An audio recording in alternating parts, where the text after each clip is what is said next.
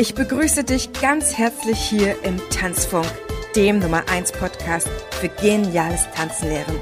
Für alle neugierigen, ambitionierten und selbstsorgenden Tanzlehrenden.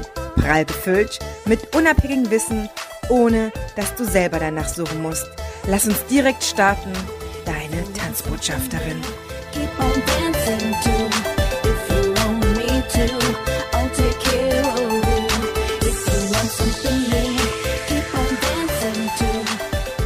Begrüße dich zur heutigen Folge, zur 200. Folge meines Tanzpodcastes. Ganz, ganz herzlich.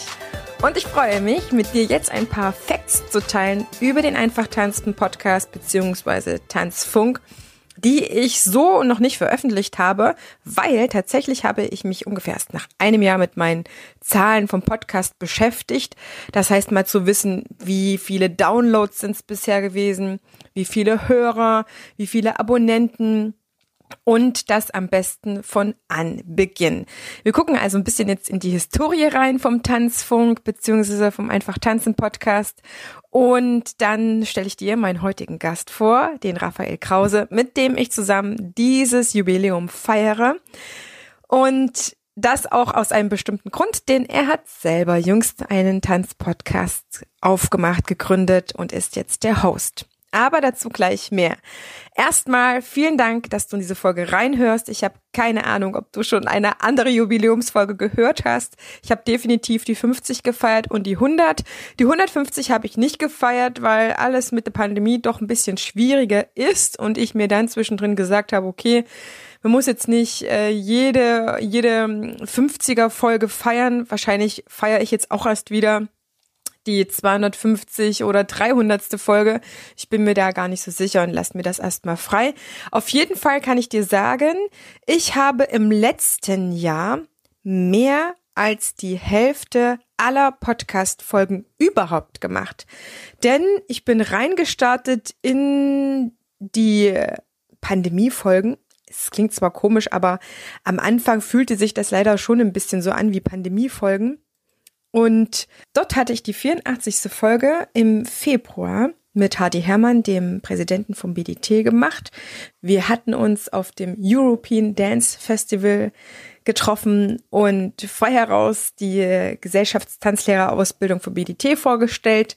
Und dann kam wenige Tage später, ich glaube es waren zwei Wochen, kam der Shutdown und unsere Tanzwelt war in Frostzustand. Dann habe ich mich gerappelt und nach ein paar Tagen die 85. Folge rausgebracht. Das war Tanzverbot und der Umgang mit der Zwangspause. Ja, und das ist jetzt ein gutes Jahr her. Ich habe dort mit der 85. Folge quasi in die Pandemie reingestartet und jetzt bin ich bei 200 Folgen. Das heißt, über die Hälfte aller Folgen sind überhaupt im Podcast entstanden oder erschienen oder in dieser Zeit.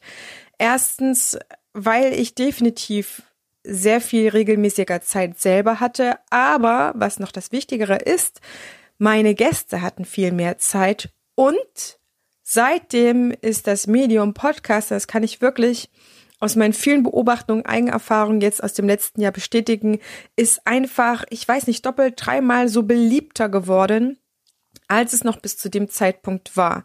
Es haben Leute mich angeschrieben, Kollegen, die den Podcast zum ersten Mal wahrgenommen haben und sich gefreut, dass es das gibt und dass sie endlich Zeit haben, das zu hören. Von daher gesehen bin ich da natürlich sehr, sehr froh, denn das hat dem Podcast auf jeden Fall einen großen Aufschwung gegeben. So ist es halt, ja, zwei Jahre vorher gewesen und 85 Folgen, weil ich habe im ersten Jahr nur eine Folge die Woche gebracht und ab dem zweiten Jahr erst dann zweimal die Woche gesendet. Und das mache ich nach wie vor sehr, sehr gerne. Dann lass uns mal in die Zahlen reinschauen, die ich rausgesucht habe. Ich hoste meinen Podcast bei Podigy und die werfen mir eine sehr schöne Analytics oder eine Statistik aus. Und seit der Veröffentlichung auf Podigy, äh, auf ja, Spotify und iTunes.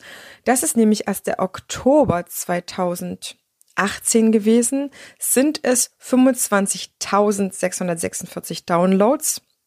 Stand heute. Mir ist dort ein halbes Jahr verloren gegangen und das war eine sehr, sehr geile Story, muss ich sagen. Im Nachhinein kann ich echt nur lächeln. Ich hatte meinen Podcast vorher. Das ist immer so, man, bei manchen die Frage, Heidemarie, ja, aber wenn ich auf Spotify gucke, dann bist du doch da erst mit dem 18. oder mit dem Oktober 2018 drin. Wie kommst du denn da jetzt schon auf drei Jahre? Ist doch erst April, müsstest doch eigentlich erst im Oktober feiern. Und dann habe ich die Story der Stories, die nur einer unerfahrenen Podcasterin passieren kann. Ich habe meinen Podcast erst nur auf meiner Seite gehostet gehabt. Das heißt, ich habe ihn auf meiner Tanzschulseite damals eingebunden gehabt, dort Woche für Woche die Folgen eingebunden, veröffentlicht dadurch und habe das auch immer verlinkt. Also das war immer mein einer Link. Und da alle anderen in der Tanzwelt gar kein Blassen hatten, hat mich dann erst im Oktober oder im September dann eine Kollegin gefragt, das war eine Musikerin, Heidemarie, sag mal, wo hostest du denn eigentlich deinen Podcast? War die Frage. Und ich so, äh, was? Was will die jetzt von mir? Und da war es der Schritt quasi, ähm, mir einen wirklichen Anbieter zu suchen und das Ganze oder den ganzen Podcast auf verschiedene Plattformen ausstreuen zu lassen. Das war sehr spannend. Vorher hat da einfach keiner nachgefragt und demzufolge ich auch nicht, weil ich war bisher der, dann der Meinung, dass das halt Podcast einfach ist. Natürlich war das schon vorher ein Podcast, weil es ist eigentlich im Grunde egal, wo du das ausspielst. Ob ich habe Kollegen, die Linksfüßer zum Beispiel, die spielen jetzt auf YouTube aus und da ist dort halt ihr Podcast. Das ist also im Grunde egal. Mittlerweile ist es gang und gäbe geworden, dass man einfach sich eine Hosting-Plattform sucht und sich dann den Podcast dort ausstreuen lässt. Ist auch sehr viel einfacher und ich muss sagen, ich habe dort viele Funktionen, die es mir dann super viel Spaß machen, auch den Podcast zu führen. Also seit dem Oktober jedenfalls, zahlen wir noch viel, viel höher, denke ich, sind es 25.500 Abrufe, Downloads und Streams.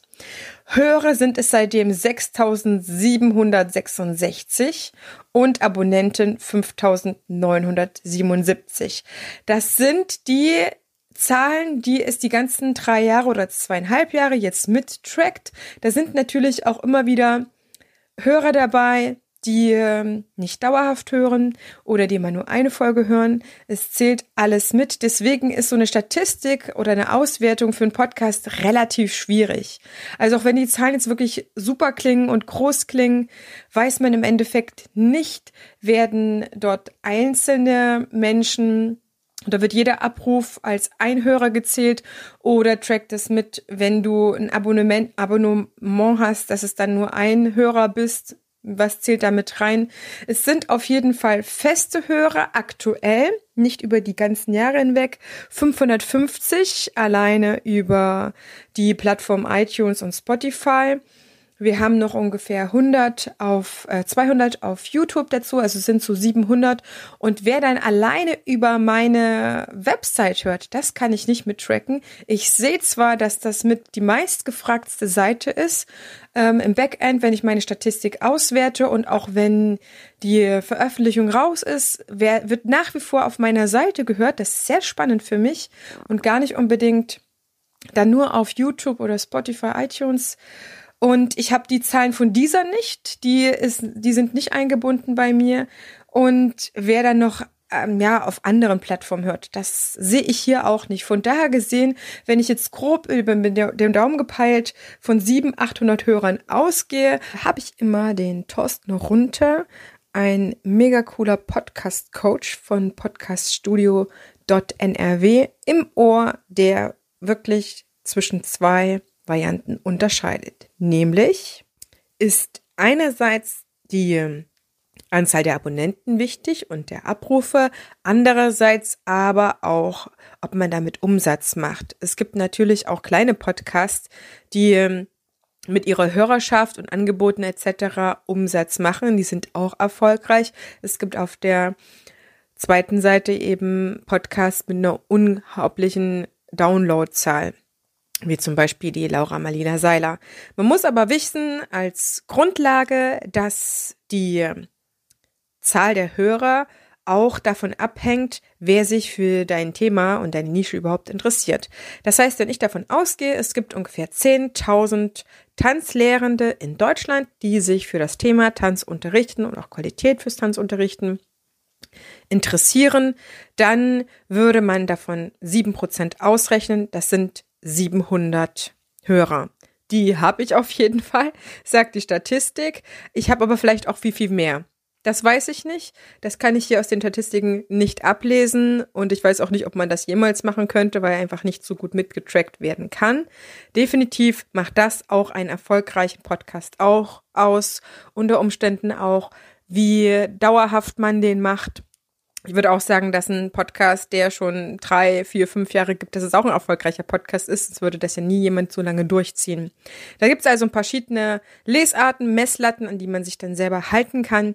Ich für meinen Teil bin sehr zufrieden und natürlich jetzt auch durch die Neuausrichtung und diesen positiven Effekt nach oben bin ich davon überzeugt, dass wir hier noch eine ganze Menge erreichen können und auch das Tanzunterrichten als Thema für unsere ähm, Professionalität ganz weit nach vorne bringen können. Tatsächlich darf ich äh, von mir behaupten, die Mutter aller Pod Tanzpodcasts zu sein. Das ist echt äh, süß, hat mal einer zu mir gesagt. Und danach ging das erst so richtig los. Und was wir an Tanzpodcasts haben, ist sehr, sehr vielfältig. Ich habe dazu einen Blog erstellt, einen Blog-Eintrag, stell dir die alle vor, die nach wie vor noch am Start sind oder am Start waren. Der ähm, Podcast durchzuhalten ist nämlich so seine eigene Sache. Jetzt die Ausrichtung, die steilere, spitzere Ausrichtung aufs Tanzunterrichten deswegen, weil ich mir selber zugestehe, mehr über mein Thema zu reden, was ja per se das Tanzunterrichten mein absolutes Lieblingsthema ist. Und es ist auch eine Folge dessen, dass ich gerade das letzte Jahr einfach mich vor allen Dingen den Tanzunterrichten auf einer theoretisch-praktischen Ebene damit beschäftigt habe. Das heißt, ich habe angefangen, meine Art und Weise zu unterrichten akribisch festzuhalten, auszuwerten, im nächsten Schritt mich mit sehr, sehr vielen Kollegen auszutauschen, wie die das machen und auch meine Sachen, meine Ergebnisse, die ich erhalten habe aus meiner Auswertung zur Verfügung zu stellen und zu gucken, hey, wie ist das denn bei dir? Machst du so ähnlich? Warum machst du das denn? Also auch mal nachzugehen. Ich habe unfassbar viele Interviews geführt mit Kollegen. Die habe ich nicht wissenschaftlich festgehalten im Sinne von dass ich sie alle Wort für Wort aufgeschrieben habe, sondern ich habe die vielen Interviews einfach stichpunktartig festgehalten. Und manchmal waren es auch Voice Interviews, sage ich mal, ne? ich habe eine Frage gestellt, habe eine Voice zurückgekriegt, aber die ist wirklich repräsentativ und das ist das, was halt einfach auch meine Erfahrung jetzt war, dass die Hörerschaft immer du oder ähm, die Kollegen, Kolleginnen, die Tanzen unterrichten, einfach dort immer am stärksten reagiert haben, wenn ich ein Tanzlehrerthema gehabt habe, wo ich dann selber gemerkt habe, boah, die hören mir zu, weil es hier auch ums Tanzunterrichten geht und manche Folgen werden einfach weggelassen, weil es einem nicht interessiert, aber es ist per se, und das kann ich wirklich nur für jede Folge empfehlen, immer mega spannend, mal kurz für ein Dreiviertelstündchen oder so über den Tellerrand hinaus zu blicken. Das ist also ungefähr mein Horizont, den ich habe, über diese 200 Folgen auch erlangt habe, bekommen habe. Ich habe insgesamt zwei Interviews geführt, die ich nie veröffentlicht habe. Es war einmal ein Interview über Capoeira. Die äh, Dame, die das mit mir da gemacht hatte, war zwar gesprächig, aber immer nur, wenn ich nachgefragt habe. Also es war wirklich, ich habe eine Frage gestellt, dann kam ein Satz, ein Satz als Antwort. dann habe ich wieder die nächste Frage gestellt und dann kamen immer sehr, sehr kurz angebundene Antworten. Und das ist dann etwas, wo ich sage, das wird ein Killer werden für ein Interview, wenn der Interviewgast einfach nicht sprechen kann und nicht ins Sprechen kommt. Und es war noch ein Interview mit einem Musikwissenschaftler, dessen Buch ich nur angelesen hatte. Das war damals noch etwas für mich äh, herausforderndes, dass ich noch neben der Tanzschule einfach die Bücher wirklich tatsächlich von A bis Z gelesen habe. Ich habe das Interview, weil es mir selber im Nachgang nicht gefallen hat, ich hatte es noch nicht veröffentlicht, weil die Pandemie dann trotzdem oder der erste Lockdown dann trotzdem wirklich auch erstmal kurzfristig einen Strich durch die Rechnung gemacht hat, hatte, was den Sendeplan anging. Dann habe ich das nach ein paar Wochen nochmal angehört, das Interview, und hatte gemerkt, boah, Heidemarie, das ist so oberflächlich und mir gefällt es überhaupt nicht, ne, wie du, also in Klammern wie ich, das interviewt habe, das lösche ich.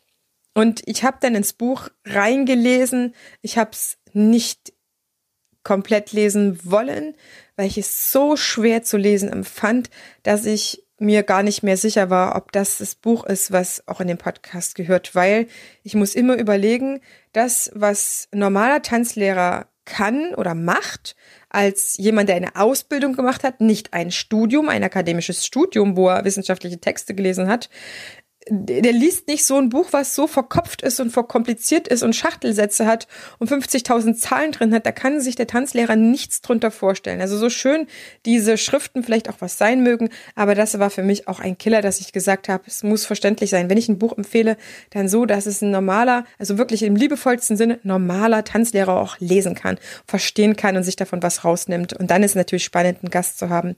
Ich hatte letzten Sommer erst äh, eine Umstellung im Abspeichern meiner Interviews über Zoom, hab dort dann von Abspeichern auf dem PC oder ähm, auf meinem Speicherort, wie man auch immer das nennt, hin zum Cloud aufzeichnen umgestellt.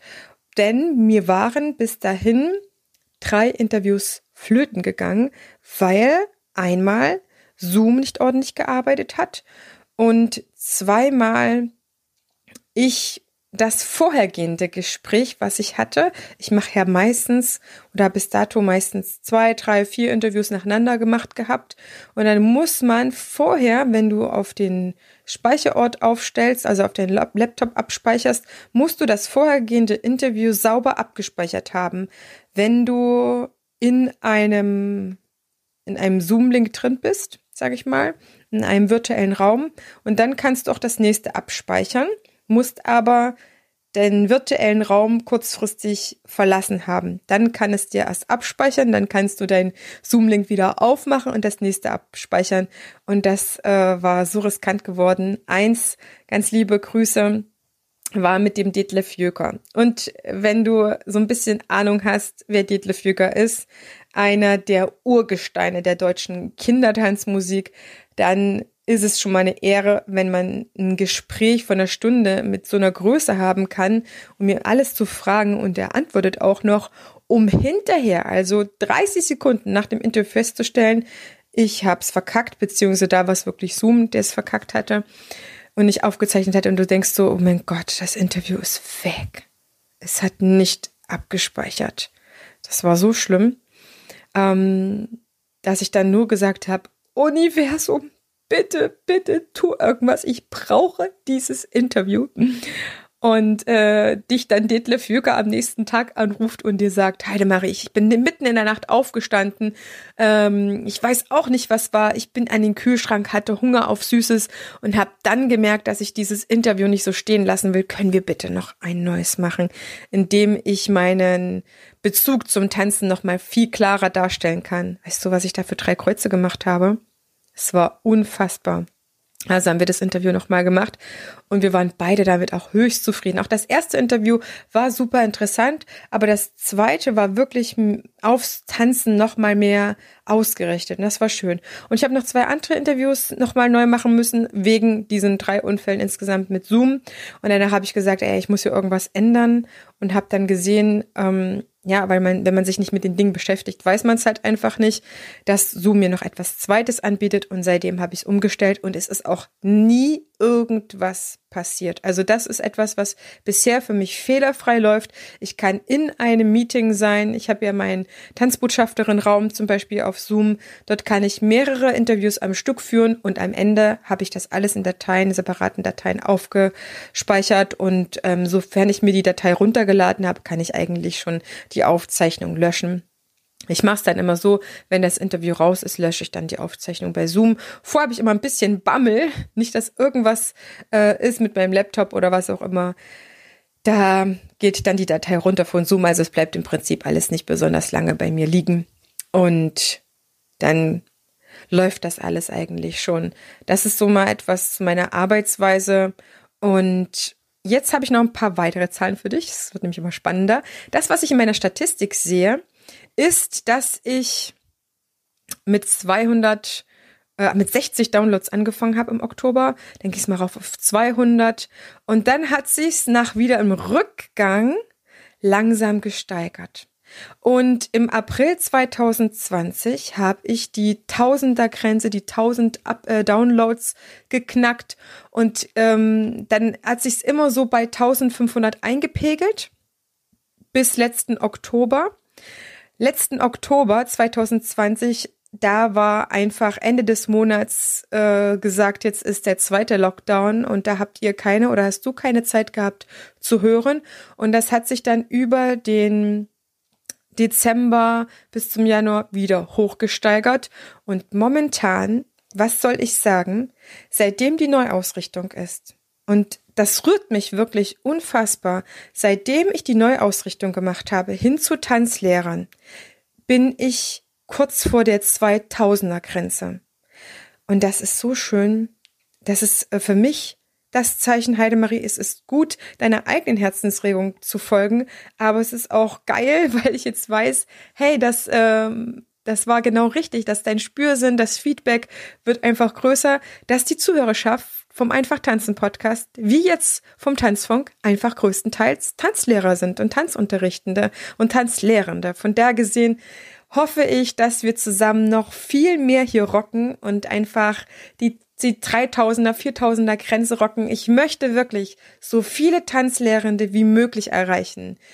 Zu denen nach Hause kommen, ans Ohr, wie auch immer. Und ich hoffe, du bist mit dabei und teilst das Ganze. Denn hier gibt's einfach heißen geilen Scheiß. Das muss ich einfach mal so sagen. Jetzt noch zurück zu den ähm, fünf besten Folgen die fünf besten Folgen seit Veröffentlichung vom 23. Oktober auf Spotify waren, wie könnte es anders sein, ähm, der Vorspann der Vorspann ist einfach äh, am meisten gehört. Der hat 300, äh, ähm, ja, 380 Abrufe seitdem gehabt und der wird jetzt im Zuge von der 200. Folge natürlich nochmal erneuert. Das lohnt sich also dann nochmal reinzuhören. Dann, liebe Grüße, herzlichen Glückwunsch an Sascha Wolf. Das war die 134. Folge über Line Dance. Knapp darunter 325 Abrufe. Das ist wirklich gigantisch. Also auch äh, wow, Line-Dance-Szene, ihr seid aktiv, der Hammer. Und ein bisschen drunter sind äh, die 66. Folge, das Interview von äh, Renata und Valentin Losin über Tanzsport und ihre ja, Liebesstory. Äh, 287 Abrufe. Wie gesagt, das sind immer nur die Abrufe, die ich gerade vorlese von Spotify, iTunes und alle anderen Sachen sind da rausgerechnet. Ja, also man muss dann immer noch quasi jetzt gucken, was wären die Abrufe dann auf YouTube und das noch zu addieren und ähm, ja, viele Sachen, die man einfach gar nicht mittracken kann. Aber danach, auch sehr schön auf Platz 4, die 27. Folge, das Interview mit Julia F. Christensen über das Buch Tanzen ist die beste Medizin. Und hier kann ich euch versprechen, Julia wird auch auf jeden Fall in den Tanzfunk kommen. Und knapp darunter mit einem Hörer weniger die 148. Folge von Harry Hagen. Tanzen ist politisch geworden. Auch ganz spannend, das ist äh, eine der jüngsten Folgen vom 20. November. Und das hat euch, das hat dich super interessiert, was wir dort besprochen haben. Im Prinzip mache ich ja keinen politischen Podcast, aber es ist halt einfach so ein wahnsinnig wichtiges Thema, dass wir einfach auch mal ungehalten darüber sein mussten um uns darüber auszutauschen. Und natürlich kann ich das jetzt noch weiter spinnen, was dort für ähm, gut gehörte Folgen sind. Ich möchte mit dir vor allen Dingen nochmal schauen, wo auf der Welt wird denn der Tanzpodcast gehört. Das ist auch super, super spannend. Ähm, ich kann hier sehen, welche Apps und so weiter genutzt werden und da ist Spotify wirklich mit Abstand an erster Stelle. Also ähm, es sind ähm, großteils Spotify-Hörer, aber auch über Apple Podcasts, über Podcasts, die App Podcasts, ich kenne sie nicht, aber Genauso an vierter Stelle ist dann iTunes, also es sind gar nicht so viele. Es sind siebenmal so viele Spotify-Hörer wie iTunes-Hörer, also diese App. Ähm, und dann auf Platz fünf ist Podcast Addict. Habe ich auch selber noch nie gehört. Aber das scheinen die fünf wichtigsten Apps zu sein, über die man den Podcast hört. Und jetzt kommen wir noch zur letzten Statistik, die ich am tollsten finde. Denn der Einfach tanzen Podcast wird zum Großteil zwar in Deutschland gehört, ähm, und zwar vier Fünftel, wenn ich das jetzt so runterrechne. Vier von fünf Hörern sind aus Deutschland, aber wir haben auch 1300 Abrufe in Österreich. Wir haben 730 Abrufe in der Schweiz. Das heißt, ähm, ich darf zu Recht sagen, das ist ein Podcast für den deutschsprachigen Raum, beziehungsweise Deutschland, Österreich und die Schweiz. Ich grüße dich, wenn du aus Österreich bist und wenn du aus der Schweiz bist. Ich finde das so geil. Ich feiere euch und freue mich, wenn ihr regelmäßig reinhört. Aber direkt nach der Schweiz mit sehr viel, nur wenigen Hörern weniger, kommen schon die Vereinigten Staaten. Hallo, wie geil ist das denn? Hallo an die USA. Vereinigte Staaten. Wie geil, dass du mich hörst. Ich finde das mega. Und dann haben wir schon 343 Abrufe. Grob, ne? Grob über den Daumen geteilt. Auch aus Bulgarien. Wenn du aus Bulgarien bist, ich feier dich. Das ist ja der Hammer. Ich habe das neulich äh, erstmal wieder überprüft, wo die Hörerschaft herkommt. Finde ich geil. Und auf Platz 6 ist Vietnam. Hättest du gedacht, dass wir in Vietnam gehört werden? Das ist der Hammer. Platz 7 Frankreich. Hello. Irland ist Platz 8, Dänemark auf Platz 9 und Platz 10 sind die Spanier. In Spanien wird der Tanzpodcast genau so gehört. Und dann habe ich hier noch wirklich ähm, zig weitere, ich glaube so insgesamt habe ich 79 Ländern, die nicht gehört werde. Das ist übelst krass. Ich krieg, mir wird gleich echt schwindlig. Aber ich kann dir noch die nächsten Länder sagen, wo ich Abrufe habe. Das ist Platz 11 die Ukraine, Platz 12 Vereinigtes Königreich, Platz 13 Finnland, Platz 14 Griechenland und Platz 15 Indien. So der Hammer ich werde in Indien gehört. Namaste. Total der Wahnsinn. Ja, und ich kann mich mit dir noch absolut ähm, durchklicken. Ich nenne jetzt einfach nur noch mal die Länder in der Reihenfolge jetzt, wo wir gehört werden, wo ich gehört werde. Saudi-Arabien, Rumänien, Mexiko, Portugal, Niederlande, das ist wirklich in der Reihenfolge, wo die Hörerschaft am größten ist, Türkei, Italien, China, Brasilien, Tschechien, Ägypten, Irak, Norwegen, Korea, Bosnien-Herzegowina, Malaysia, Japan, Ungarn, Zypern, Pakistan, Thailand, Algerien, Libanon und sogar Kolumbien, Russische Föderation, Polen, Taiwan, Philippinen, Argentinien, jetzt sind wir schon im einstelligen Bereich, aber wir hatten auch schon Abrufe aus Schweden, Sri Lanka, Moldau, Slowakei, Luxemburg, Usbekistan, Venezuela, Vereinigte Arabische Emirate, Madagaskar. Und dann kommen wir jetzt so in den Vierer-, Dreier-Bereich. Also Bahrain ist auch mal dabei, Panama. Äh, nochmal ein paar exotische Sachen. Ähm, Aserbaidschan und ähm, Honduras, auch eine Hörerin oder ein Hörer. Ähm, Ecuador ist auch noch dabei. Jetzt bin ich mit dir alles durchgegangen. Also völlig geflasht, völlig geil. Ich weiß, es wird heute auch eine sehr, sehr lange Folge, aber ich gehe davon aus, als professioneller Podcast-Hörer hörst du dir die Folge wahrscheinlich dann auch einfach stückchenweise an. Und jetzt komme ich mit dir zurück zu Raphael, den ich feiere. Wie bin ich auf Raphael gekommen? Ich bin ja mit ähm, dem, dem Tanzpodcast schlechthin auch diejenige, die den Kontakt natürlich zu anderen Tanzpodcastern sucht. Also ich habe immer wieder geguckt, wen geht's jetzt am Start, wen geht's jetzt am Start. Also so alle Viertel, halbe Jahre schaue ich mal, was vielleicht für neue Podcasts gekommen sind oder welcher Podcast ähm, auch gerade nicht mehr bedient wird. Das interessiert mich auch. Ich weiß immer, dass ein Podcast zu starten super einfach ist. Wirklich, es braucht nicht viel. Aber ich sag mir dann immer, okay, Heidemarie, jetzt ohne dass es böse klingen soll, ich warte erst mal ab. Also ich habe jetzt drei Jahre auf dem Buckel, durchgehendes Podcasting. Und ich warte erst mal ab, wie sich das bei den anderen so entwickelt. Weil man kriegt erst nach einer Weile, wenn man einen Podcast gemacht hat, ein Gefühl dafür, was es eigentlich bedeutet und wofür man den einfach braucht, wofür man den nutzen will. Und ich sag mal so, bald die erste Zeit kommt, dass man ein bisschen Stress hat, wird der Podcast, sage ich dir, als erstes vernachlässigt. Also wenn jetzt auch wieder ganz viel getanzt werden kann, bin ich auch wieder am gucken, welche Podcasts sind dann noch am Start und dann wird man wieder sehen, also ich werde es an der Statistik definitiv sehen, dass die Zahlen wieder ein bisschen runtergehen. Ja, also da bin ich auch niemanden böse drum. Deswegen auch da die Spezialisierung jetzt hin auf ein Thema für Tanzlehrende ist das der Podcast. Wenn du auf der Frequenz von genialem Tanzunterrichten sein willst, dann ist das äh, dein Medium und dann ja, brauchst du auch nicht mehr so viel anderes, sag ich mal. Aber es ist immer spannend zu gucken, wer hat noch einen Podcast.